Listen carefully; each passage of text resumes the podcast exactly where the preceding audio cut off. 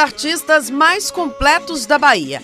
Um gênio da percussão, letrista reconhecido internacionalmente. Mas antes de tudo isso, ele é um filho do Candial em Salvador. É um filho da Bahia. Foi pego sem documento, terreiro regional. Antônio Carlos Santos de Freitas ganhou o mundo como Carlinhos Brown, ou Carlito Maron, como ficou conhecido em passagem pelo exterior. Por aqui, a gente prefere chamá-lo de Cacique do Candeal. Ele nasceu no dia 23 de novembro de 1962. Começou a tocar profissionalmente no final da década de 70. Já no início da década de 80, era reconhecido pelo trabalho com a banda Acordes Verdes, liderada por Luiz Caldas, o pai do axé. Brau tem a experiência de quem tocou com grandes nomes da música, como João Gilberto, Djavan, Caetano Veloso e João Bosco.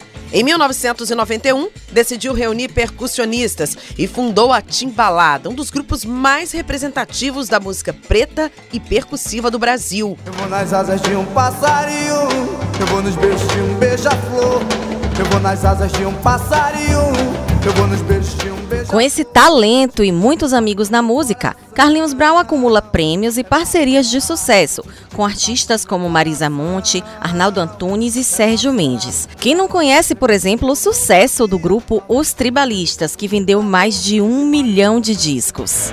Já sei onde ir, já sei onde ficar, agora só me falta e isso sem contar os inúmeros artistas que cantaram as melodias elaboradas por Carlinhos Brau, como Gal Costa, Ivete Sangalo, Daniela Mercury, Cássia Eller, Maria Bethânia e tantos outros. Seu talento atravessou fronteiras e chegou na Europa, onde levou o Carnaval da Bahia com uma multidão atrás do trio elétrico. Aliás, Carlinhos Brau é a cara do carnaval. Toda branca tem maior tesão de confusão na pele.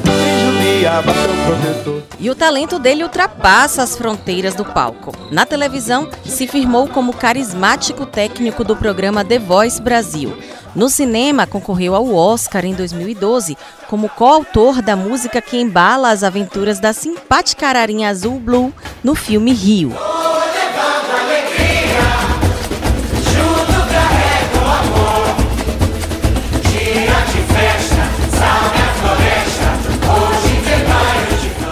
São muitas histórias nessa vitoriosa trajetória que é a carreira do cacique do Candeal. E nesta edição do podcast Eu Te Explico, vamos homenagear essa figura tão importante para a música popular brasileira. Vida longa ao mestre Carlinhos Brown.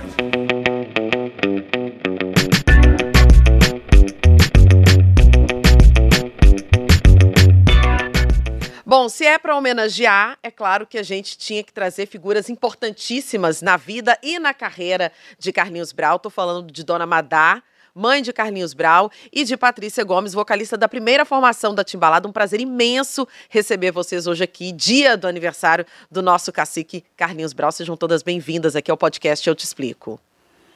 Obrigada. Muito obrigada, Vilma. Muito obrigada, Camila. Para mim é um prazer muito grande poder estar aqui e fazer parte né, dessa homenagem para o nosso grande cacique, que ele merece muito. Bom, vamos começar com Dona Madalena, né?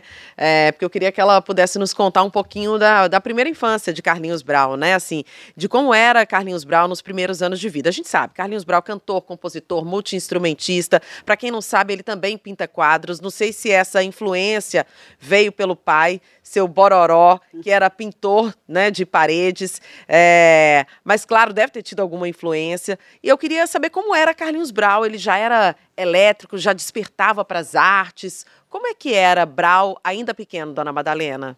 Bom, quando ele era pequeno, não tinha essa coisa. Ele gostava do batuque. Isso aí já nasceu com ele, né? Mas é, a pintura foi uma coisa já muito depois. Ele já estava com já tinha, já era papai, né? Já tinha os filhinhos dele, já foi bem depois. Mas na infância dele, ele era uma pessoa assim que gostava mesmo, sempre gostou dos batuques dele, meus baldes que diga, meus fundos de bacia, panela, o que ele achava.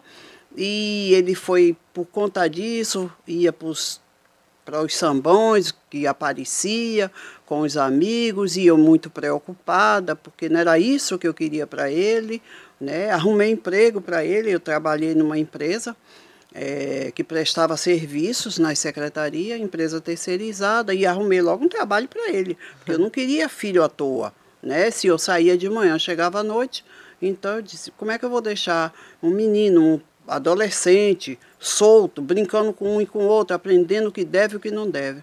Então eu fui logo tirar documento e implorei a chefa da, da empresa, ela gostava muito de mim, ela disse, mas minha filha, ele é muito novo, não pode, é, o juizado, não sei o que, eu digo, não, mas a senhora arranja, nem que saiba para ele lavar assim algum lugar, fazer qualquer coisa, eu não posso sair, eu não confio sair de manhã e deixar ele dentro de casa o dia todo, bestando, tocando lá, tá fazendo isso, fazendo aquilo.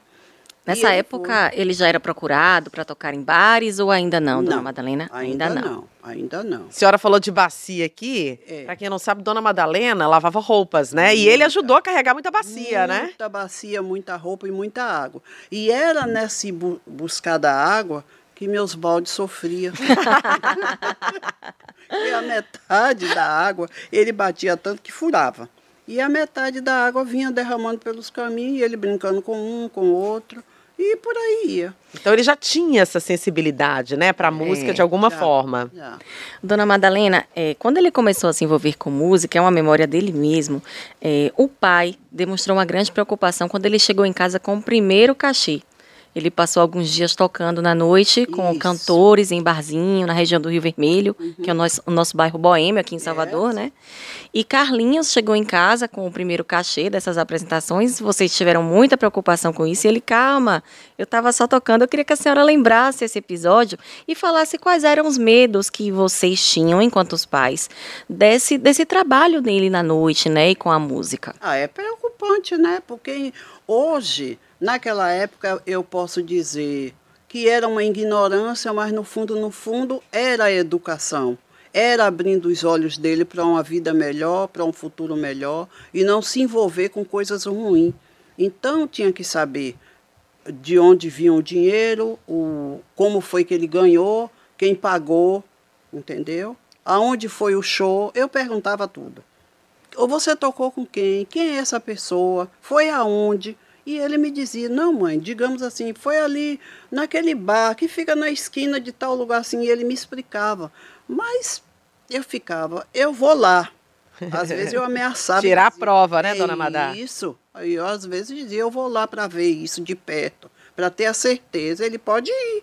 Porque quando a gente não deve, não tem por que temer, né, é. meu filho? E eu acho que é a preocupação normal de todo pai e mãe, né? De saber por onde o filho está andando, com quem está andando Exato. e de onde está vindo é. aquele, aquele dinheiro. Mas em que momento, dona Madalena, a senhora percebeu que seu filho tinha é, uma carreira de sucesso pela frente, que ele era realmente um potencial, uma estrela?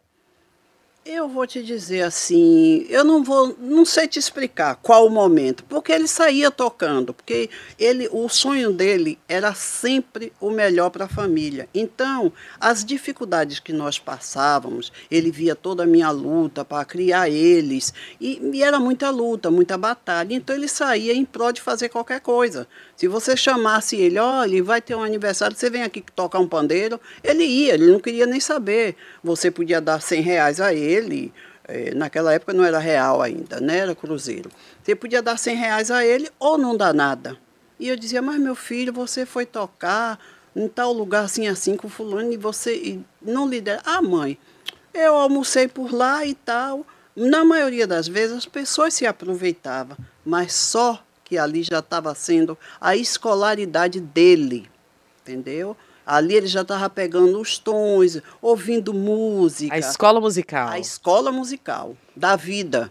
Né? Você também começou bem cedo, né, Patrícia? Na sua Sim. carreira. Eu queria que você lembrasse um pouco esse seu início na música e como foi que você encontrou o Brau e finalmente fez a, a timbalada explodir no início dos anos 90, né? Eu queria só, só é, falar uma coisinha aqui que Dona Madar falou. É, Brau já estava dando indícios, né, que seria um, um, grande músico, um grande percussionista. E por isso que ele pegava as latinhas, viu? Porque eu também ficava no banheiro cantando. E a minha história foi que, quando minha mãe faleceu, né? Eu tinha 13 anos e aí não tinha. Como eu morava com ela, que eu sou a caçula, né? Dos filhos, que são nove também, viu, dona Madá? Minha mãe teve nove filhos e eu sou a caçula, e aí ela faleceu e eu tive que vir para Salvador para ficar com um, uma das minhas irmãs. Você morava em qual cidade? Eu morava, eu, eu nasci em Cachoeira e morei até os 13 anos em Santiago do Iguape, que é um distrito de Cachoeira. Uhum. E, e, depois eu vim para Salvador e eu nem imaginava que eu cantava, que eu seria. Que tinha voz, porque, que, nada, enfim, nada, nada. nada. Eu queria ser professora, até porque na minha família não tem ninguém que canta. É muito estranho isso, né? Porque É curioso, ge- né, é, Patrícia? ge- né? Não é estranho, é curioso. Porque geralmente, né, sempre tem alguém, né? Não, eu tenho um irmão, eu tenho um tio, a não ser que eu não, não saiba até hoje, né? e aí, e aí, é, passava as músicas no, no, no rádio e eu começava a cantar, né? Normalmente. E as pessoas, o, o público, né? O povo ouvia e, e falava que eu tinha uma voz muito bonita. Eu disse, eu não. Vá, vá fazer alguma coisa com música. Não, Deus me livre, eu quero ser professora. E depois veio veio Coelho, né, que tocava na Timbalada. Na época, a Timbalada estava tava fazendo o teste. Tá fazendo teste para meninas. Tinha muitas meninas lá no, no Candial.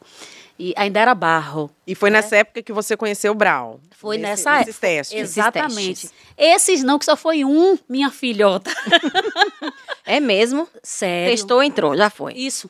Exatamente, foi assim. Bateu, e aí deu todo match. Mundo, todo mundo fez o teste e a banda já estava saindo, porque começou a chover, né? Tinha até é, o, o empresário dele, o empresário não, o, o sócio dele na época, não, não tem problema se falar o nome não, que é Cícero, né? e foi ele que, que falou, Brau, é, ainda tem uma- é, uma menina aqui, ainda tem uma menina para cantar. Porque eu cheguei lá 11 horas da manhã e a banda já estava indo embora, tipo 6 horas, porque era o horário que terminava, né? O, o, o- essa, esse ensaio na rua. E aí ele fez, ah, bote ela aí para cantar. Eu comecei a cantar e pronto, foi daí que surgiu. Vamos pro estúdio, vamos fazer toque de timbaleiro. Aquele teste ali já foi, tinha sido aprovada. Sim, eu nem sabia o que era ar-condicionado, minha filha. e aí eu fui direto pro estúdio. Pois é, você imagina, 13 anos de idade, e vale ressaltar, para quem não sabe, aquela icônica capa do disco, acho que o disco mais vendido da Timbalada, Foi, né? foi. Que é com os seios à mostra, os seios pintados, são os seios de Patrícia. É. Na época, com 15 anos, imagina só se fosse hoje, né? Seria um escândalo ali com 15 anos de idade. Mas aquele, aquele disco vendeu shows para o mundo inteiro, O né? mundo inteiro. Nós fomos parar no Japão. Mas eu quero saber sobre aquela capa. Como foi pra você? Como é que foi a escolha de você estar ali pintada para aquela capa, exibindo os seios, no meio de um tanto de homem? Como é que foi aquilo para Patrícia? Não, imagine, gente. Porque para mim foi tudo uma novidade. Imagine, tá com, com os seios pintados, né? No, no, seminua, né? Seminua. De quem que foi a ideia? Foi de. A ideia da tinta, ela veio de, de, de pintado do bongô. Porque no começo da timbalada, como era tudo muito difícil, né? O pessoal a Bra, Brau, eh, não tinha recursos, ninguém tinha recursos, né? Para poder estar fazendo eh, figurino para um monte de homens, porque a, a timbalada era uma banda que, que tinha uns 40, uns 40. Já chegou a ter 100 percussionistas. Você né? entendeu? Então ficava impossível, porque até porque ele, ele na época ele estava tocando com com Caetano Veloso, não é isso, Dona Madá? Exatamente. Então ele era percussionista de Caetano Veloso, do do, do, do outro, é, como é o nome do outro que eu esqueci? Era Caetano e Luiz Caldas? Gilberto Gil. Gilberto Gil. Exatamente. Então, para ele ficava inviável né, fazer figurino para essa galera toda. E aí, Pintado do Bongô veio e deu essa ideia para ele. Por, por que não pintar? Pintado Pintar- que iniciou ele na música, né? É. Exatamente. Exatamente. Importante a gente dizer que foi quem deu o primeiro start para que Brau se tornasse o que é hoje. Sim, foi pintado do bongô, né? Porque quando ele conheceu o Carlinhos, ele foi morar lá no Candial, então ele via Carlinhos tocando, como ele tocava bongô muito bem, maravilhosamente bem, Então ele, ele resolveu, aonde ele ia fazer sambão, carregar Carlinhos, Levava. que era aí que vinha a minha consumição. Eu achei que ela fosse dizer, era aí que vinha a minha alegria, porque estava com alguém mais velho. A preocupação, né, dona Madalena? De Imagina. mãe, de mãe. Preocupação de mãe. Uhum. Ainda mais no lugar que tem bebidas. Ele É novinho, É. né? Tinha pessoas mais velhas do que ele. É. E eu ficava preocupada. Existe a E preocupação. muito preocupada. Porque a mãe que não se preocupa com seus filhos, ela não é mãe. É. Ela bota no mundo e tudo bem. Mas a mãe que tem amor a- aos filhos. Quer saber se cada passo, cada né? passo, cada passo que dá, né? Onde estava, com quem estava, né? Como foi que você conseguiu isso? Quem te deu? Comprou como? Uhum. Entendeu? A gente tem que saber de tudo. E eu- Porque é por isso que hoje as coisas estão do, do jeito que está. Eu sei que cada qual tem sua índole, Verdade. né? Tem mais muitas coisas que acontecem hoje com os filhos. Os pais também têm uma parcela de culpa. Porque se você não tem condição de dar um copo de cristal para seu filho e ele aparece na sua casa, ah, minha mãe, um copo, você achou aonde? Ela, é que lindo. Chega lá, vai botar no armário dela. Certíssima. Você sabe com, aonde foi que ele buscou? Não sabe, né? É. Ele não trabalha, você não tem condição, né? O pai e a mãe não têm condição de ter aquilo. De onde surgiu, De onde surgiu? né? Entendeu? Quando meus filhos estudavam, eu eu não tinha condição de dar lápis, caderno, tudo. Então o que é que eu fazia? Eu pegava um lápis, cortava no meio. O que estudava de manhã usava metade, e de tarde usava outra É isso. metade. Mas não deixava de estudar. Não deixava de estudar.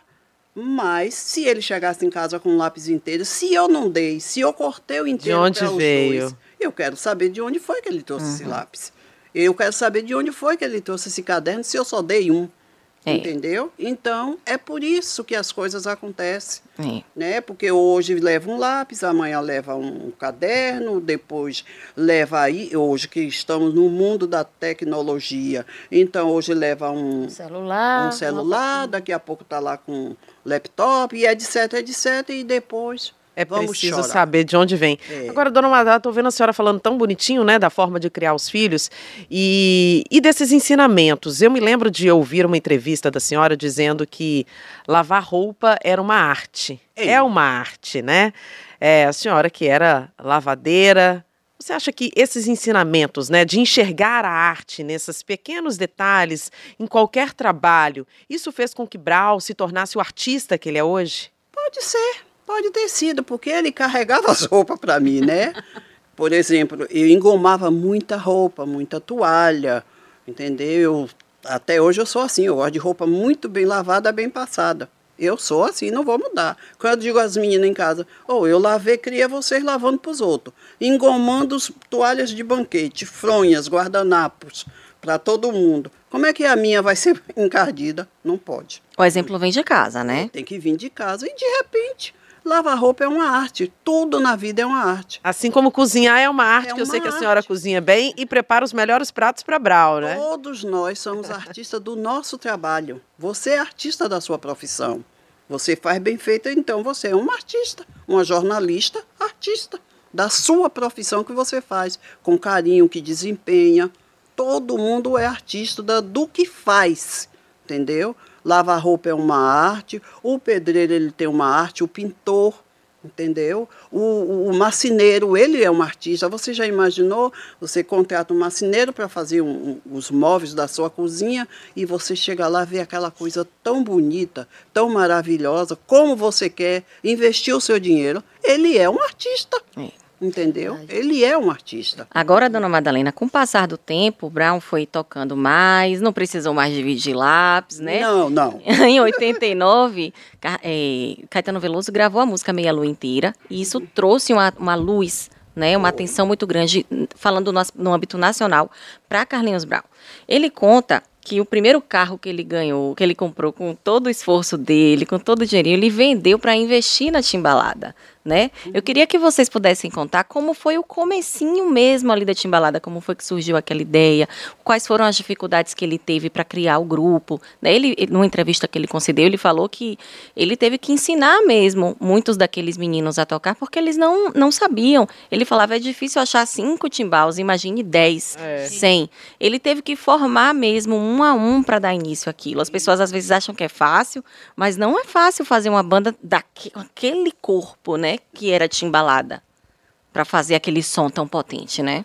Madá, se eu tiver errada, me corrija, porque de- dessa época da história dele, ela sabe mais do que eu, não vou nem me ousar. Quem é a mãe? Mas- Ai, ai. Ela, olha, elas já tinham dito aqui que nos, basti- nos bastidores que esse negócio ia pegar fogo. que as duas do lado não ia dar certo. Mas me diga uma coisa, o carro que ele vendeu foi um azul, é... é, oh meu Deus, eu, esque- eu não posso falar marca, né? Mas não foi um azul que ele vendeu para poder fazer essa história toda? E olha, sabe Não que eu não lembro. lembro. Eu sei Ah. que quando ele apareceu lá em casa, a primeira vez ele comprou um carro. Aí ele me chamou. Era um bugre. Aí ele, mãe, eu comprei um negócio, a senhora vai amar. Aí tá. Venha cá, venha ver. Que quando eu cheguei na porta que vi, eu disse, cadê meu filho? Porque eu nunca ia passar pela minha cabeça, porque eu nunca vi ele dirigindo. Eu nem sabia que ele sabia dirigir, gente. Meu Deus. Ah, Jesus, que quando eu vi aquele carro na porta, que ele me mostrou, eu, eu fiquei assim, como se tivesse anestesiada e morrendo de medo. Eu só lembrava da ladeira como é que ele ia subir. e ele É trabalhava mãe, muito, né, gente? É mãe. Ele trabalhava muito na época na, na WR. E ele ia, prestigiasse dessa WR. A WR, que é a gravadora, né? Que Era. projetou os grandes os artistas. grandes artistas. Aí ele ia para a WR com este carro. Isso também, se ele quebrasse, no lugar que quebrasse, ele largava, porque ele não sabia de nada, né? E eu disse, meu Deus, meu filho tá louco. Meu filho, entrega esse carro, devolva isso, você não sabe dirigir. Aí eu sei que lutou, lutou, depois ele comprou outro, que eu acho que era um Então foi esse. Isso! Olha que mulher, que mente, misericórdia. É isso aí mesmo. É, mas minha filha disse que eu tenho mente de elefante. E tem, quer dizer, eu já ia dizer, e tem mesmo. Exatamente, um cadete azul. E foi esse carro que ele vendeu para poder fazer essa, Foi. esse movimento todo. Para adquirir os instrumentos, Sim, preparar sim. vocês para gravar, né? sim. Como foi esse começo, Patrícia? E foi na, na, na, na WR que a gente gravou o primeiro CD, esse CD, né, que a capa... De 1993, que vai fazer 93. 30 anos no ano que vem. Exatamente. E lá, e lá ele gravou 1900 esses seis... e bolinha. É, 1900 É melhor assim, bolinha. né? É, é. e foi lá que fo- foram gravados os seis CDs da Timbalada. E esse primeiro CD da Timbalada de 93 já foi eleito como o melhor CD produzido na América Latina pela revista Billboard, que é especializada em música, né? É um CD que tem uma grande importância não só para o axé, mas para a música popular brasileira como um todo. Patrícia, naquela época, você tão jovem, você tinha noção de onde você ia parar com aquele grupo tão numeroso? Nenhuma. Nenhuma. Nunca imaginei. Eu sabia que o projeto era muito rico, era muito, muito bonito, era muito bom, era diferenciado. Mas assim, chegar até o Japão, é, é, passar por vários, vários é, é, é, lugares no Brasil e fora do Brasil, gente, eu não, não cheguei a imaginar isso não. E foi assim um sucesso tremendo. Foi o estouro da década de 90, né? E que projetou a Timbalada para o mundo projetou inteiro, o né? mundo inteiro. Agora a gente está falando, né, de centenas de jovens que tiveram a vida transformada, as vidas transformadas, né? A percussão no candial, o próprio candial passou por uma transformação enorme, né? Depois de Brau, o candial ganhou uma outra eh, visibilidade, ganhou, né? É preciso aplaudir mesmo, porque trouxe todo um movimento social, todo um olhar para aquele local ali, que é um local já histórico, mas que ganhou outra visibilidade. E, claro, ali depois, além da Timbalada, veio a Pracatum, que é uma 94, escola logo 94, que é uma escola profissionalizante de música para adolescentes, para jovens. É, lá tem aulas de percussão, lá tem aulas também é, de sonorização, edição, enfim, tudo que envolve o mundo da música. Eu queria chamar para conversa agora um, um músico formado pela Universidade Federal, e se não me engano, ele passou também pelo Pracatum. Sim, passou. É, ele, ele vai nos ouvir aqui, vou chamar para conversa Rian Murtê, é, que será que ele já consegue nos ouvir? Já consigo sim. Bem-vindo, Rian. Muito bem-vindo aqui ao podcast Eu Te Explico. Você que tem experiência com música popular, erudita, percussão, formado é, na UFBA e uma sementinha plantada lá atrás por Carlinhos Brau. Queria que você pudesse nos contar essa sua relação com a percussão, com o candial e com o nosso cacique Carlinhos Brau. É, um ótimo dia a todos. Agradeço a participação aqui. Também a, peço licença aí à nossa professora Patrícia e também a mãe do mestre. Beijo. Então, é, eu sou nascido e criado no Candial, né? Iniciei muito novo, vendo né, todo esse movimento que foi criação de Carlinhos. Eu não vivi o período da Vai Quem Vem, que eu sou de 97, mas eu peguei assim muito muito tempo da timbalada, né? Eu criança, minha mãe curtia timbalada, ela fala aqui, eu curtia timbalada na barriga dela. Então eu já vim Chego a arrepiar a aqui, nessa, viu, Rian? É, desde a barriga nesse movimento, né? Eu moro exatamente na frente do gueto. Então eu sempre vivi muito isso. Comecei a tocar nas ruas, sempre estava vendo Carlinhos fazendo, né, liderando os grupos, os ensaios, é, trabalhando no estúdio sempre com outros artistas, gravando. Então aquilo sempre me inspirou. Eu tinha certeza desde pequeno que era aquilo que eu queria, para minha vida, né? E aí, com o tempo, né, alcançando a certa idade, eu consegui entrar no, no projeto, participei da Lactomia, que é coordenado por Jair Rezende, que é afiliado de, de Carlinhos, né, foi o meu primeiro professor também. É, depois ingressei na Pracatum, inclusive eu tô na Pracatum aqui agora, tô no estúdio da Pracatum, ah. né, tô sempre envolvido aqui. E aí pô, estudei, estudei bastante aqui e a Pracatum abriu portas assim para eu poder participar de vários outros trabalhos no mundo, né? Participei também de orquestra e trabalhei com diversas bandas, inclusive participei da banda do Carlinhos, né? Fiz uma temporada de verão com ele. E assim, o Carlinhos é um, um grande artista, né? Todo mundo sabe disso. E líder comunitário também, é o que eu posso dizer, porque eu fiz uma pesquisa recente, um trabalho de conclusão de curso lá na UFBA, onde eu pesquisei né, todo esse movimento sociocultural. Né, ele, por ser um grande líder comunitário, é, o movimento percussivo né, que ele idealizou, que ele criou e trouxe para a comunidade, é, a visibilidade que esse movimento percussivo trouxe foi transformador né, para a vida de todo mundo aqui. Né? O nascimento da Pracatum, com o projeto Tá Rebocado, que né? Surgiu a, a diversas casas para a galera, né? Então todo o desenvolvimento, a estrutura do bairro, né? Hoje a gente tem o, a casa, né? Candial Gate Square, a gente tem diversos estúdios. Hoje a gente tem a escola Pracatum, que é uma escola profissionalizante com diversos cursos. Então tudo isso é um, uma riqueza, né? Para a história e para para nossa cultura mesmo, para nossa vida, né? Como músico, como artista. Rian, é, eu sou fruto de tudo isso. É interessante você falando né, sobre o Carlinhos Brau, não só artista, mas você citou aí líder comunitário, porque realmente ele, promo ele promoveu toda uma mudança, uma transformação social no Candial. E aqui eu abro um parênteses para falar de uma música em específico, e me corrija se eu estiver errada, tá? Eu já li sobre isso, de que aquela música Água Mineral, ela veio de um projeto para instalação de cisternas no bairro para levar água para o bairro, né, de cisternas ali para o Candial. E deu origem a essa música Água Mineral. É isso mesmo, Rian? Ou a, é, a própria Dona Olha, Madalena pode nos ajudar aí também? É, eu também quero saber, eu não sabia dessa. A gente todo dia aprende. Eu não sabia dessa. Pois é. Mas eu acredito sim, né? É, o Carlinhos tem, é muito criativo e o tempo todo está criando, sempre tendo ótimas ideias. Eu não duvido, não. É isso mesmo, dona Madalena? É, ele tentou fazer essa coisa da cisterna, mas como tem a bica, então ele procurou investir na bica. Uhum. Se a bica é muito é uma água maravilhosa, cristalina. Cristalina, ela já foi aprovada. O gueto onde ensaia a timbalada, nós temos uma cisterna lá que ele conservou essa cisterna né? Que era onde abastecia muita gente. Então, com, por conta da bica, por conta dessa tentativa né, de instalação da cisterna, então provavelmente a música água mineral faz todo sentido, Ah, né? Mas a água mineral tem muito a ver com a bica.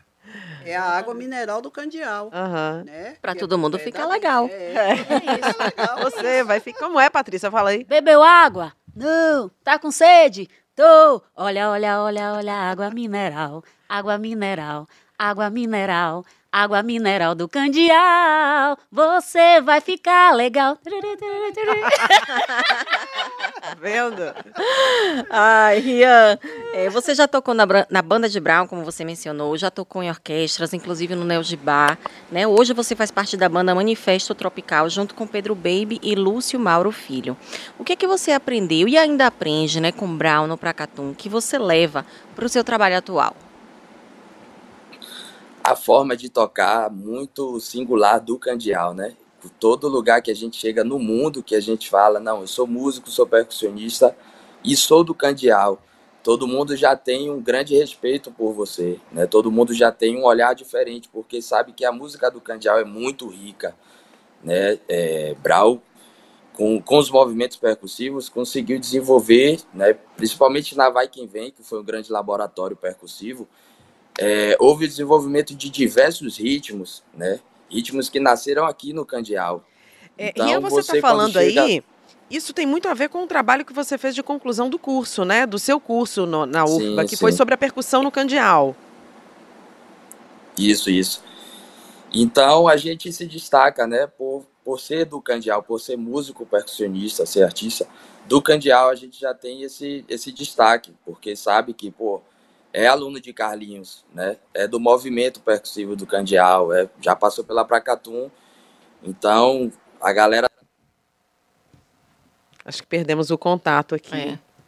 Vamos restabelecer o contato porque queremos saber disso. E é verdade, né? Assim, é o respeito que os músicos, né, os percussionistas que passaram pela Pracatum, que passaram pelo Candial, têm.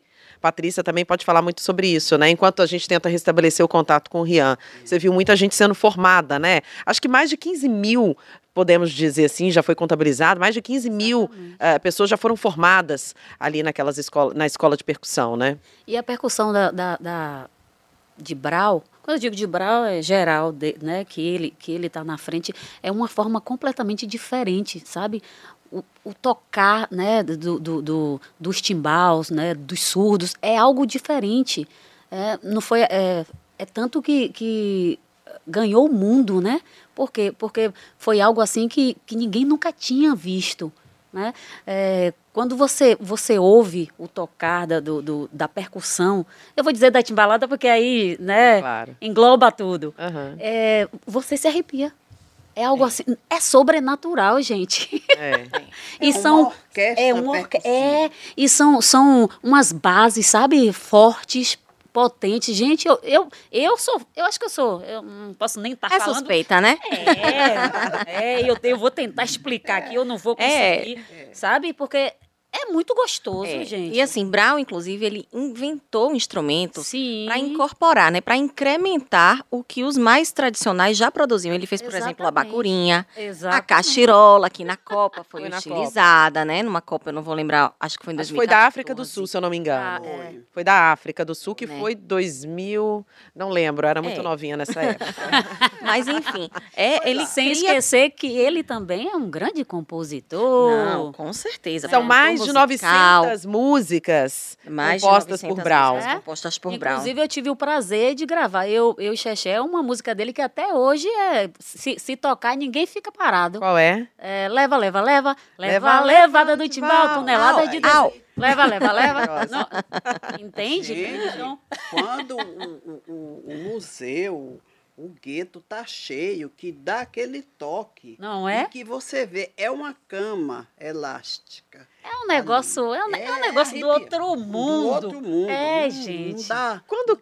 Eu, eu tô curiosa aqui, porque a senhora falando, dona Madalena, é, é- é engraçado, eu fico pensando assim, me colocando no lugar de mãe, né? Que eu tenho filhos, eu fico pensando assim, quando tá ali Brau levantando aquela multidão, né? Sendo esse artista que ele é, você olha ali no palco e fala, é meu filho, ou você vê o artista Brau? Eu vejo meu filho Oh. E... Ah, Pode se emocionar, está permitido. Eu só agradeço a Deus. Às vezes eu me pergunto, meu Deus, eu pari esse gênio né, diante de tudo que passei e vejo o povo ali ovacionando ele, aquela alegria. Eu fico ali quietinha. Olha o que ela foi camarote. aprontar comigo. Você vê o Antônio Carlos Santos de Freitas. Isso. E é muito emocionante, gente. Pode se emocionar. É, não, eu não tenho assim palavras para vocês. Ah, meu Deus. Eu não tenho, não Foram tenho, duas. É. Você está se emocionando falando de momentos lindos de Brau, mas eu quero tocar aqui num momento muito emblemático e eu tenho certeza que isso com certeza tocou o seu coração de mãe, um momento triste na carreira de Brau, na história da música popular brasileira, que foi no Rock in Rio de 2001. Para quem não se lembra, é, ele estava num dia de apresentações é, de grandes nomes do heavy metal, é, Guns N' Roses e outros, né? E estava cantando a música A Namorada, quando recebeu um monte de garrafas vazias é, em cima do palco. Ele gritava: Nada me atinge. E, se não me engano, ele levantou um cartaz, inclusive que ele, dizendo que ele era da paz. E ainda assim, ele continuou recebendo garrafas vazias e teve que, junto com a banda, deixar o palco do Rock in Rio. Como é que foi o coração da Dona Madalena naquele Rock in Rio de 2001? E vou te dizer, foi triste, foi é, decepcionante, mas ele chegou aonde? Ao tapete vermelho. Ele não foi o ganhador, ele é vencedor. Meu filho não é ganhador, ele é vencedor. Tudo que ele trabalha, que ele luta, ele consegue, ele vence. E sabe Deus quem jogou essas garrafas por onde anda? Quem jogou essas águas, quem jogou tomate, sabe Deus lá o que, por onde anda? piada. Entendeu? Meu filho está na televisão fazendo The Voice. Meu filho faz, foi para o tapete vermelho, entendeu? Dois Grammys. Dois Grammys entendeu? E, e só, só indo para frente. Mas naquele então, dia ali você chorou? Como é que foi quando você soube ou quando você triste. viu? Eu fiquei muito triste pela ignorância do povo. Que às vezes tem momentos na vida que a lágrima não lhe não faz. Você às vezes só chora quando é, você se sente assim, né? E aí desaba. Mas naquele momento ali eu fiquei triste e decepcionada, porque aquilo ali foi ignorância, selvageria com um artista. E a namorada. Do que é ele, e, né? E a namorada foi para um filme. Verdade. Adiantou jogar garrafa, adiantou jogar, sabe Deus lá o que foi que jogaram mais? Sabe Deus por onde andam esses, essas pessoas? E hoje esse grande artista pois é. respeitado é. mundialmente, mundialmente, né? O Carlito Maron. Isso, o Carlito Maron, né, por, é, teve o prazer de fazer um carnaval na Espanha, uma multidão, um milhão de pessoas, ele sozinho ele sozinho lá. E teve recente, dona Madalena, eu sei porque é, essas histórias dos bastidores correm, né? Uma apresentação agora, nesse ano, em Londres, que ele não conseguiu se apresentar diante da multidão e foi por conta do risco, né? Da é. multidão, porque aqui em Salvador, nós estamos, no Brasil, nós estamos é. acostumados a esses é grandes eventos de carnaval que reúnem multidões. Lá eles não estão acostumados. E com medo da multidão que foi para assistir Brau, é, o evento foi cancelado, ele não pôde se apresentar. Exato. Então, imagina só, é. parando Londres, parando a Espanha. Isso. Né? É. Uhum. Essa música Namorada, ela é do CD de 1996, Alfa Gama Betizado, Isso. que foi o primeiro CD que ele gravou solo, né? E o filme que a senhora mencionou foi o Velocidade Máxima, que Exato. é um dos maiores sucessos do cinema mundial. Né? É importante dizer também que, passado esse episódio no Rock in Rio, com os metaleiros lá, Anos depois, Brown trouxe para o carnaval aqui de Salvador Sepultura, Angra, nomes que são destaque no cenário do heavy metal, né? Ele tem uma facilidade, na verdade, na verdade de transitar por diversas manifesta manifestações artísticas, ritmos, mas eu gostaria de saber de tantas coisas que Brown é capaz de fazer, o que é que mais lhe agrada, dona Madalena? O que é que a senhora gosta de ouvir? O que é que seu filho faz que é do seu gosto pessoal também? Uma música que lhe marque, um CD que de repente tenha, faça parte da sua história? É, Eu não sou muito de cantar, hoje eu não gravo. Eu, na minha juventude, eu cantava muito. Todas as músicas que saíam, Anísio Silva, é, Nelson Gonçalves, aquele povo das antigas, eu cantava. Uhum. Eu gravava com facilidade. Mas ele tem muita música boa. Mas tem aquela preferida, aquela que toca o coração de mãe? Ah, é uma música assim, que ele escreveu que fala: quem tem Deus como império no mundo não está sozinho. Isso para mim. Essa música. É lindo demais, gente. É muito. Essa demais. eu não conheço, me pegou agora. Quem entendeu? Vamos pesquisar, né? Vamos é, pesquisar, é. Valma. Você não conhece. Quem agora, Valma. Deus como império. Ai. No mundo não está sozinho. Hum. É Mega Malabares. Ele cantou. O melhor é a bronca de Dona Madá, o olhar pra Patrícia. E eu me acabo. é, é Mega Malabares, que Marisa Monte isso, gravou. ele cantou com Marisa. Desculpa. É. Patrícia, tá vendo? Ela disse. Ela, ela avisou antes que não ia dar certo ficar Foi, ao seu lado. É. Ele já fez alguma música em sua homenagem, Dona Madalena?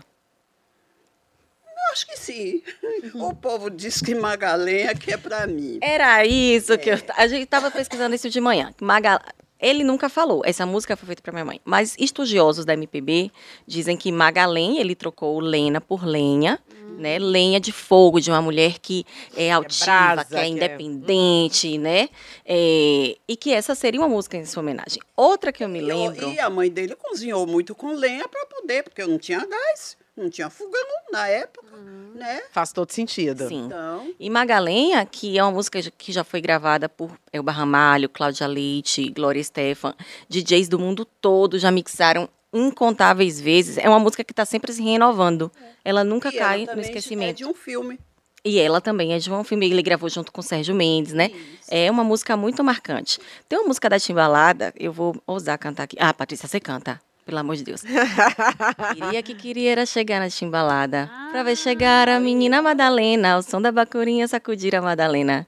Contagiando todos que ali estavam. Parece que esse nome Madalena tá presente nas letras dele.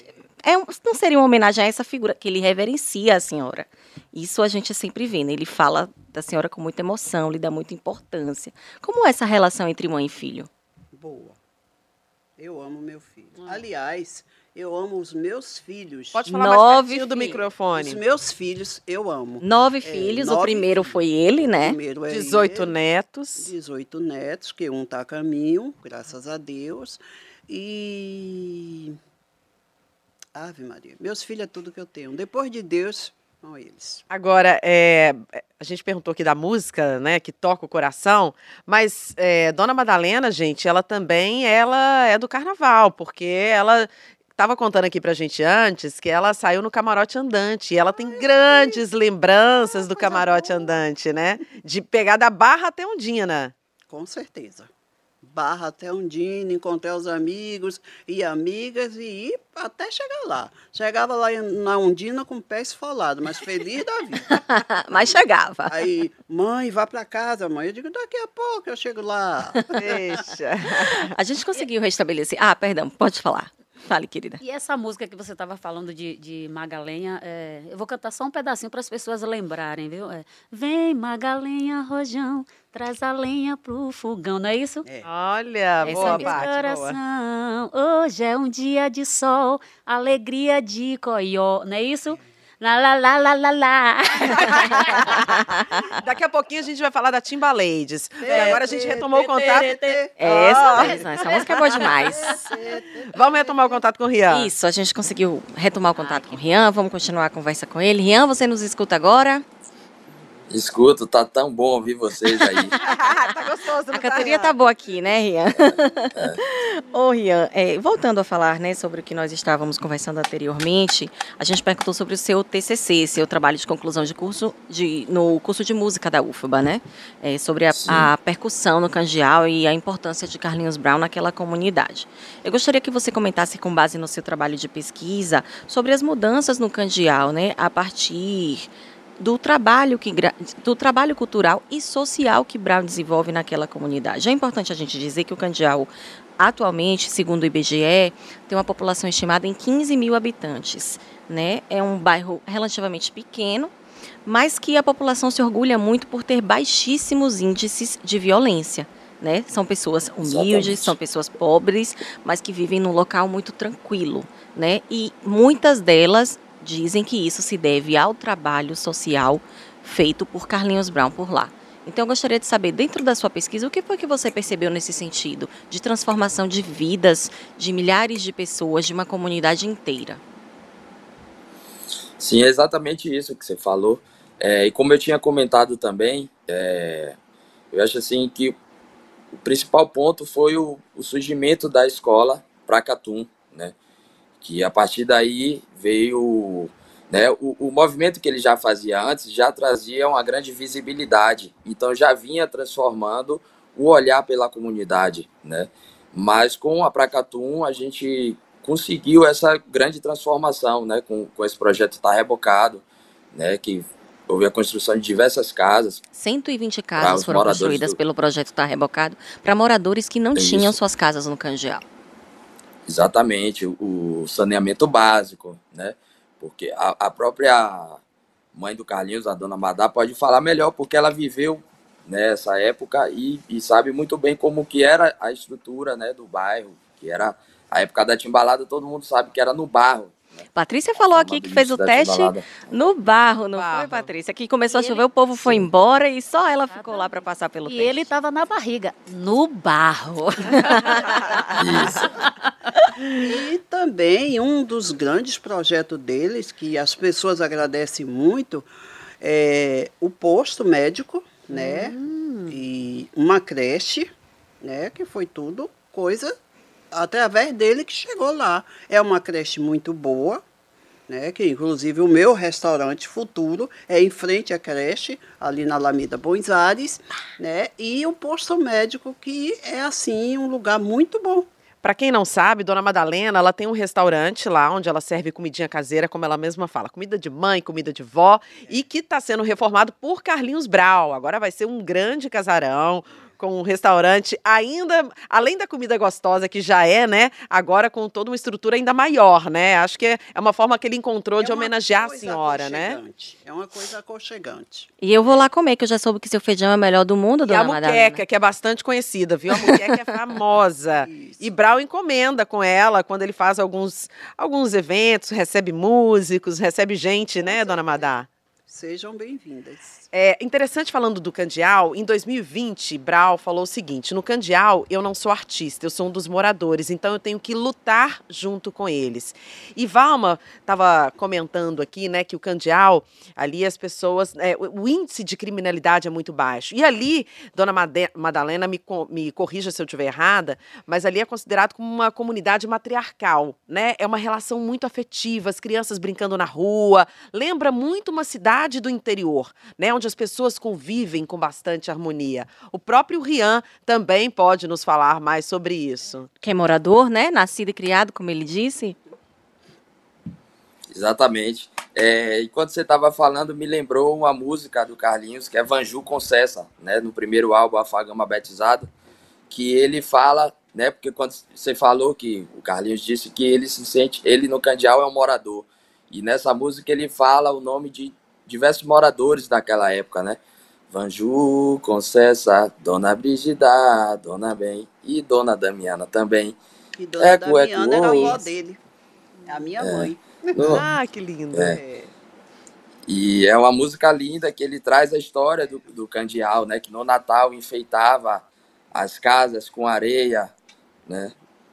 Então, é exatamente isso. Carlinhos está sempre aqui, está sempre atendendo a todos realmente muito simples, como sempre foi. A gente sempre se vê, todo mundo fala com ele, abraça todo mundo. É uma simplicidade incrível e um gênio, né? Lá ele é um morador, mas para o mundo o Candial se tornou conhecido graças a Brau. E graças a Brau, né, e, e, a essa modificação no Candial, o Candial hoje tem festivais internacionais, né? Sede do Pracatum, é, sede Festival do La Lata. Lalata. Então Festival são La Lata. é, é, colocou o Candial agora, né? é, no olho do mundo, né? Pode falar. Exatamente. Agora, antes de o Candial ser o que é atualmente, é importante que a gente diga que o Candial já foi considerado um quilombo urbano. É. né? No próprio site do Pracatum tem a história de que a comunidade foi criada, eu vou ler porque é muita informação, a partir da união de Manuel Mendes e Josefa de Santana, uma lei negra, Negra liberta liberta. da Costa do Marfim, que chegou ao Brasil em 1769 em busca dos parentes que vieram escravizados. Ali a família comprou a roça, que na época era chamada Candial Pequeno, posteriormente se, to- se tornou um quilombo urbano porque Dona Josefa comprava e libertava negros e ali também acolhia fugitivos. É desse lugar que nasce Carlinhos Brown. Explica-se muito a partir disso essa valorização que ele faz da herança de matriz africana, da- do senso de irmandade, de união, porque o quilombo, a gente sabe historicamente, traz isso, né?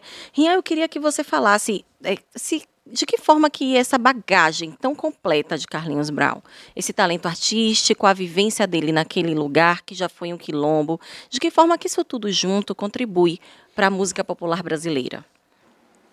Sim, pela, pela pesquisa que eu fiz, é exatamente isso, né? É, Carlinhos, ele, por ser um líder, ele sempre teve essa missão de conservar, né, a nossa cultura, né? E, e tem essa grande história que é contada, né, no site da Pracatum e os antigos moradores, quem realmente sabe da história conta também como eu assim aprendi, né, que o Manuel trouxe a pedra de Ogum e no Candial tem a primeira casa, né, o terreiro de Ogum.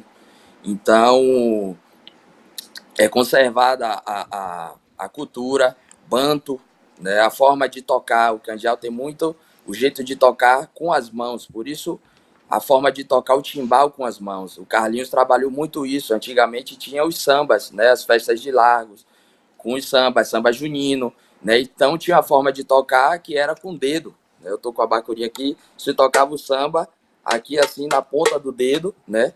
E o Carlinhos ele inseriu muito essa técnica de se tocar o timbal com a mão, como é feito na timbalada, né? Então revolucionou, já trouxe um outro olhar para o instrumento, para o timbal, né? Teve a criação da bacurinha, que é um instrumento que ele criou para ser usado na timbalada mesmo, né? Então é muito característico que hoje é um, é um instrumento muito usado no pagode baiano, né? A gente não imaginava isso. E então Carlinhos ele é responsável por tudo isso, né? Sempre contribuiu para a música popular, né? Para a cultura popular, né? Há muito tempo atrás, sempre pensando na frente, né? Ele certa vez falou, né, Rian, que ele nasceu, ele justificando exatamente isso, né? Num bairro cercado por terreiros, músicas em línguas ah, africanas, como Yorubá, Bantu. E ele falou também uma época que juntava isso os padres da congregação. Ele dizia que tocava nos alto-falantes do bairro eh, músicas eh, de Beethoven e vários outros clássicos. Tinha isso mesmo? Sim, sim. Eu ouvi também pesquisando, eu, eu vi essa história que ele ouvia, mas que ele tinha muito a vivência do, do terreiro, né? De tocar instrumento, de tocar tambor de couro, né? Então ele trabalhou muito nessa fusão, né? De trabalhar as linhas melódicas finas, né? As linhas europeias das orquestras, dos compositores europeus e trazer aquela melodia, aquela harmonia, aquela harmonia, aquela cadência para o nosso ritmo, né? Para o nosso ritmo afro. Então, ele fazia essa junção, né, com os tambores de couro, com a percussão baiana, né, com a percussão do candial. E assim sofisticou, sofisticou muito, né, a nossa música. Trouxe para um outro nível. Rian, muito obrigada pela sua participação aqui no nosso podcast, viu? Vida longa ao seu trabalho, ao Pracatum, que é essa escola profissionalizante, mais do que uma escola que ensina música, é uma escola que atende a toda uma cadeia produtiva musical atualmente. Tem cursos de home studio, road, inglês, produção cultural, percussão, sonorização, uma infinidade de cursos com vagas gratuitas e oferecidas por processo seletivo. É um trabalho que é mundialmente reconhecido e nós agradecemos agradecemos a você por, por fazer parte dele, por servir a nossa cultura e por também estar aqui conosco no nosso podcast. Obrigada, Rian. Sucesso. Obrigada, Rian. Agradeço. Prazer ter você conosco. Beijo, Rian. Agradeço Arrasou. a todas vocês. Deus te abençoe, Rian. Ilumine seus caminhos Amém. cada vez mais, viu? Amém, axé. Agradeço a todas vocês, lindas. Eita. E feliz aniversário ao mestre. Com Isso. Beijo. Patrícia, beijo, Rian. Patrícia, é, essa história mostra que Carlinhos sempre foi uma pessoa preocupada, né? Com o próximo. Você era a única mulher no meio daquela homenzarada toda, da timbalada. Como era a sua relação assim? Ele tentava te proteger de alguma forma, lhe dava uma atenção especial, né? Porque lhe dava algum tipo de tratamento especial por você ser mulher e estar ali no meio daqueles homens todos. Ó, na verdade, é, nas viagens não tinha como, porque eh, a gente viajava, tinha, tinha algumas produções, né? E ele ficava, né? Para poder resolver outras coisas. Mas assim, ele sempre, sempre mostrou para as pessoas que eu era a única mulher e que o respeito em primeiro lugar, né? Mas conversando, passando para os músicos com toda a simplicidade. Até porque, como eu estava conversando antes, eh, naquela época era completamente diferente, né, de hoje. Aquela época as pessoas olhavam, né, o, o, a minha pintura, né, como única mulher no meio de não sei quantos homens, como algo artístico, né? E hoje já, já tem aquela mais ou menos banalização, né? Então assim, não tinha muito essa preocupação, mas eu sempre estive em um lugar especial por ser a única mulher. E os próprios músicos da banda da Timbalada, eles também me protegiam. E ele continua valorizando, né, a presença Exatamente. feminina, tanto que criou agora há pouco, né, a Timbalades. Eita! Eita, que tem você e que tem outras duas ex-integrantes da Timbalada, que é a Amanda Santiago e a Paula, né? Foram lançadas esse ano, durante a Expo Carnaval, Exatamente. né? E agora é, com apresentações. Como é que está sendo retomar isso, né? Agora com esse projeto de vozes femininas com outras integrantes da Timbalada.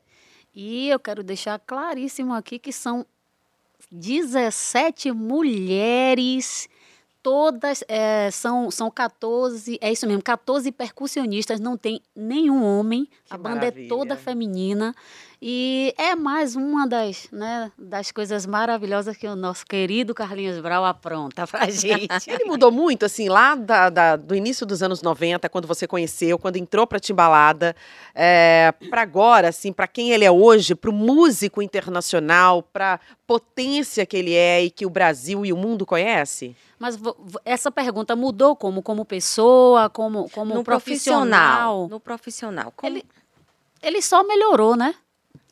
Eu fico assim me perguntando, meu Deus, onde, de onde de onde que vem tanta coisa para esse rapaz? Tá tá cada dia criando, cada dia inventando algo. cada- Eu fico me perguntando, velho. Como é trabalhar com uma pessoa tão inventiva, Patrícia? Como é que dá conta? Eu posso resumir em uma palavra? Pode. Loucura. Porque a mente dele não muito, para, né? né? Não para, não para. Ele fica assim. Gente, pode olhar como é que ele fica. Sim, não. É, mas não é assim, não é assim, Madá. E esse sim, não. Ele- Aí vai pra lá, vai pra cá. Isso é pensando, sabe? Isso é, É. Pensa em voz é, alta. É, é. E aí vai criando coisa, vai criando coisa e eu fico assim, eu, eu paro assim, meu Deus do céu, não para, não é Madá. Em casa é Não assim para. também ou é mais Ele tranquilo? come, ele está lá almoçando e ele fica assim. "Uhum, uhum." É assim. Engraçado, eu tive no estúdio com ele uma vez gravando e falando sobre a essência musical da nossa Salvador, da nossa Bahia. E aí eu me lembro que ele pegou um punhado de folha e aí ele mostrava, olha, da folha tem o som. Aí fazia o som com as folhas. Disso daqui sai um som. Então Exatamente. ele tem Se tá com a caneta, essência. a caneta Tudo faz um ele, som. é impressionante. É, é. E ele mostrava, assim, da folha, do... ah, nem lembro mais, mas assim, era tanta coisa que ele pegava e mostrava que dali nascia É uma loucura, gente. Eu resumi bem. E ele chegou a falar que isso vinha do ventre da mãe, do coração, Pois da é. batida Olha. do coração. Era isso que eu queria saber. A gente já viu aqui que Brown é uma pessoa que tem uma valorização do feminino muito forte. Com certeza aprendeu isso pela mãe que ele tem em casa, que a gente vê que é uma mulher forte, Super de forte, fibra, né? É uma pessoa que defende a união entre os povos, é uma pessoa que defende as religiões de matriz africana, defende o meio ambiente. É importante a gente lembrar do projeto infantil Pachuá e Paramirim, que ele desenvol- desenvolve junto ao público infantil, né, de conscientização sobre a importância da preservação ambiental. Foi em casa que ele aprendeu esses ensinamentos tão importantes, dona Madalena? Ah, você sabe quando a gente tem. Quando as coisas é fácil, né? Por exemplo, hoje, não vou dizer, mas os filhos dele, que têm as coisas mais fácil do que ele, não vai aprender tanto como ele aprendeu. Porque as dificuldades da vida nos ensina. Eu aprendi, porque dizem que eu sei cozinhar, né? Eu aprendi a cozinhar com a fome. Olha que lindo. Que Entendeu? Com a fome. É Não forte, é, mas é bonito, é. né? é, Com é certeza. com a fome que eu aprendi a cozinhar. Não fui para escola de culinária, não fui fazer cursos lá no, no sabe Deus lá aonde, pela França fora. A necessidade. E eu tenho Hoje, certeza. Tudo que eu botei, botava no fogo para matar a fome dos meus filhos, hoje é gourmet. Eu cozinhava, eu fazia muquequinha de mamão verde, eu cozinhava, eu não- vocês sei que não vai saber. Tinha o que ovo, é. Era o que tinha, né? Ovo No, tem, no não mamão, no, mam- Lá me dá nojo. no mamão verde não tinha Eu ovo. botava um ovinho, Ah. mamão verde. Era o que tinha, Era né? o que É. tinha. Bredo, é, língua de vaca. O que é bredo? Bredo é, É uma um- folha? Umas folhinhas, folha, né? É. Dá assim, dá muito assim perto, em lugares que tem cocheira, horta, um lugar bem charco, terreno charco, em especial horta. É, língua de vaca, é, taioba. Mas hoje você vai chegar em um lugar desse para pedir um prato desse, você vai pagar o olho da cara, né? Porque virou gourmet. Machixe, que era um- um- uma verdurinha, um legume, né? Que nascia Que assim nem, à nem toa. todo mundo gosta, Nem todo né? mundo gosta, mas enramava assim pelos caminhos da vida lá no Candial, porque ali era mato puro, e cortava ali o machixe, eu fazia uma comidinha. Hoje se faz uma machichada com camarão seco, leite de coco, né? Mas naquela época não era assim. Eu E tô- era o que, era o que tinha para comer. Muito chuchu, entendeu? Chuchu, verdadeiro chuchu. Mas o mamão verde se chamava chuchu de tronco. Hum. O povo diz que não tem gosto de nada, mas eu particularmente adoro e eu já tô curiosa para conhecer, para que esse gosto. restaurante da Dona Madalena seja inaugurado logo. Mas você precisa comer uma, uma muqueca de miraguaia com mamão verde. Feito pela senhora? Não, por qualquer pessoa. Ah, não, sou Dona Madalena, tem que ser pela senhora. Eu não sou Agora, a única. todas essas dificuldades, né, que a senhora enfrentou, é, que da fome, né, veio tudo isso daí, é, ele trouxe isso. Então, acho que é o exemplo mesmo de Dona Madalena dessas dificuldades que fizeram com que ele se tornasse não só músico, e quisesse dar um, um futuro melhor para a família, mas também quisesse modificar o ambiente, a Exato. comunidade que ele vivia. Então, todas essas transformações no Candial vêm dessas dificuldades que ele passou. Dona Madalena, além, né, a senhora falou aqui que momento que percebeu que ele era uma estrela, que ele era um músico, mas enfim, que momento que a senhora percebeu que ele era muito mais do que isso, né? Um, um fomentador da cultura, um mestre. Olha, assim, mestre, não vou dizer que eu descobri, mas eu fui descobrindo também aos poucos, porque tudo é aos poucos, né? Você, a, a, a vida nos ensina cada dia um pouquinho, né? Nós somos eternos aprendizes, a gente não sabe nada, né? Nada. Hoje estamos aqui, aprendemos um pouco, mas amanhã a gente vai aprender muito mais do que hoje e assim sucessivamente, né? Então, quando eu vi ele em cima de um trio tocando e as pessoas naquela coisa toda, eu disse, é, o menino ali vai longe. A voz da experiência é, bom, né? A gente, a gente foi né? conseguindo levar as coisas para casa, ele inventava os instrumentos dele e naquela agonia toda, minha minhas panelas, jarro, sobrava. Balde. Ele, ele pegava um diacho de uma colher, batia assim em um jarrinho. Eu dizia, ô oh, meu filho, não bata vai aí quebrar. não, que vai quebrar. não, mãe, mas você já viu o som que sai daqui? Eu digo, não, você tem um ouvido bem aguçado para ouvir, mas eu, eu só escuto quebrar. Entendeu? E eu vou ficar sem. É, mas é a vida. Madá, eu confesso que hoje eu aprendi muito, viu? Foi? É, com certeza, né? É. Isso aqui foi uma aula. É Isso verdade. foi uma aula. É, é. Madá, é, pra gente, Carlinhos é o cacique, é o líder comunitário, é o mestre. Mas pra senhora ele é Antônio Carlos, seu primeiro Santos filho. Antônio Carlos Santos de Freitas, seu primogênito. Né? Como é Carlinhos em casa, com os seus, na sua intimidade, fora dos palcos, dos holofotes? Quem é o Carlinhos que a gente não conhece, que só a senhora e seus nove filhos e outras pouquíssimas pessoas conhecem? É abusado. ele gosta de botar apelido nos irmãos. Quando ele tá assim, bem relaxado, eita.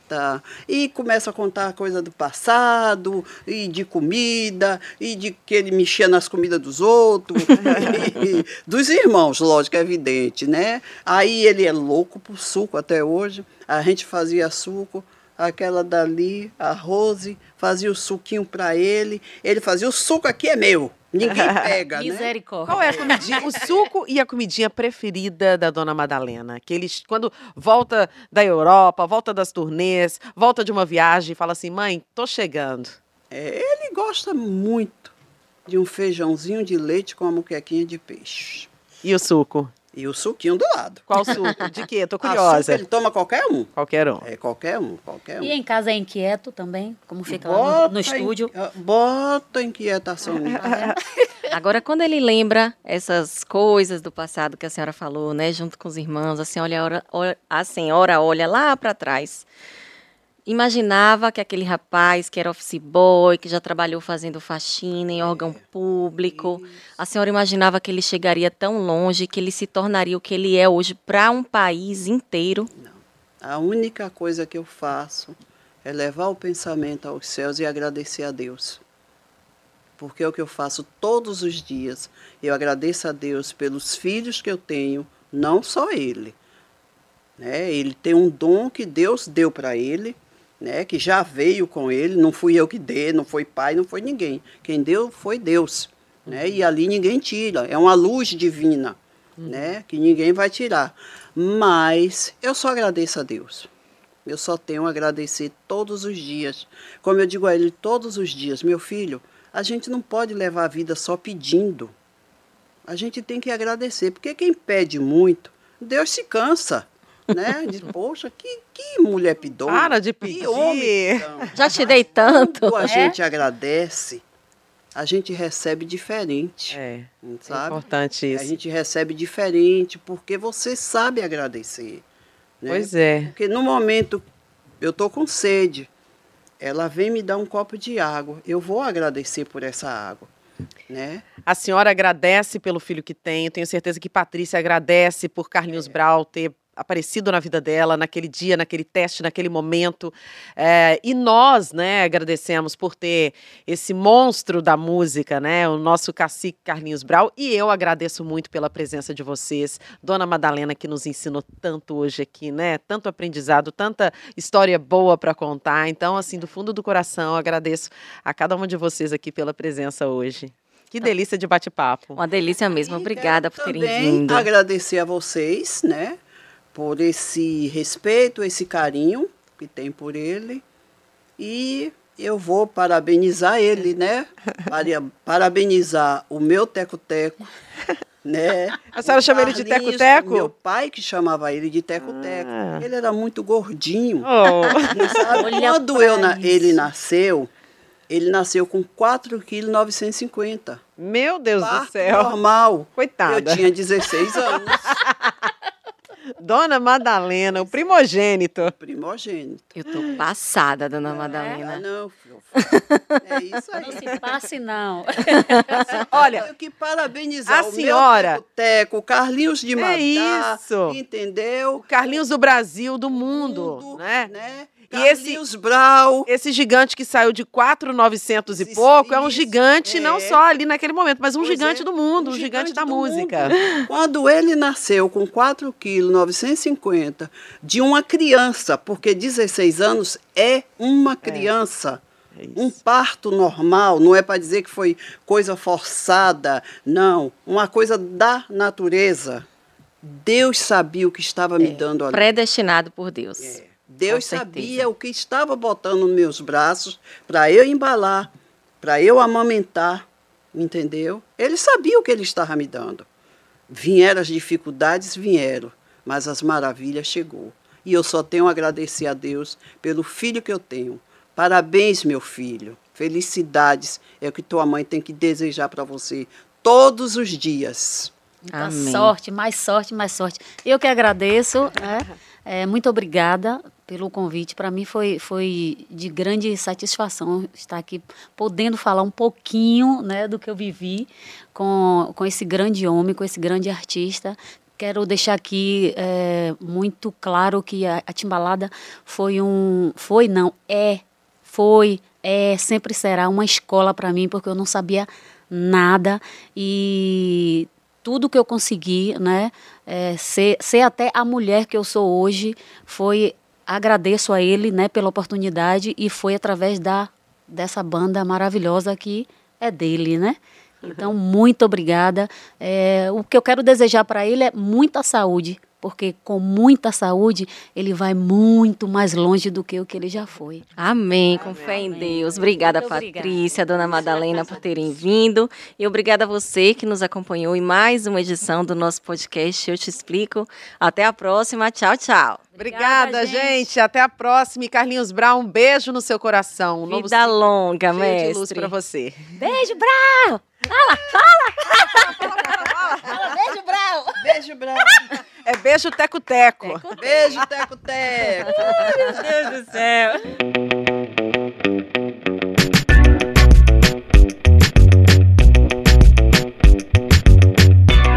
Eu te explico, o podcast do G1 Bahia. Apresentação: Valma Silva e Camila Marinho.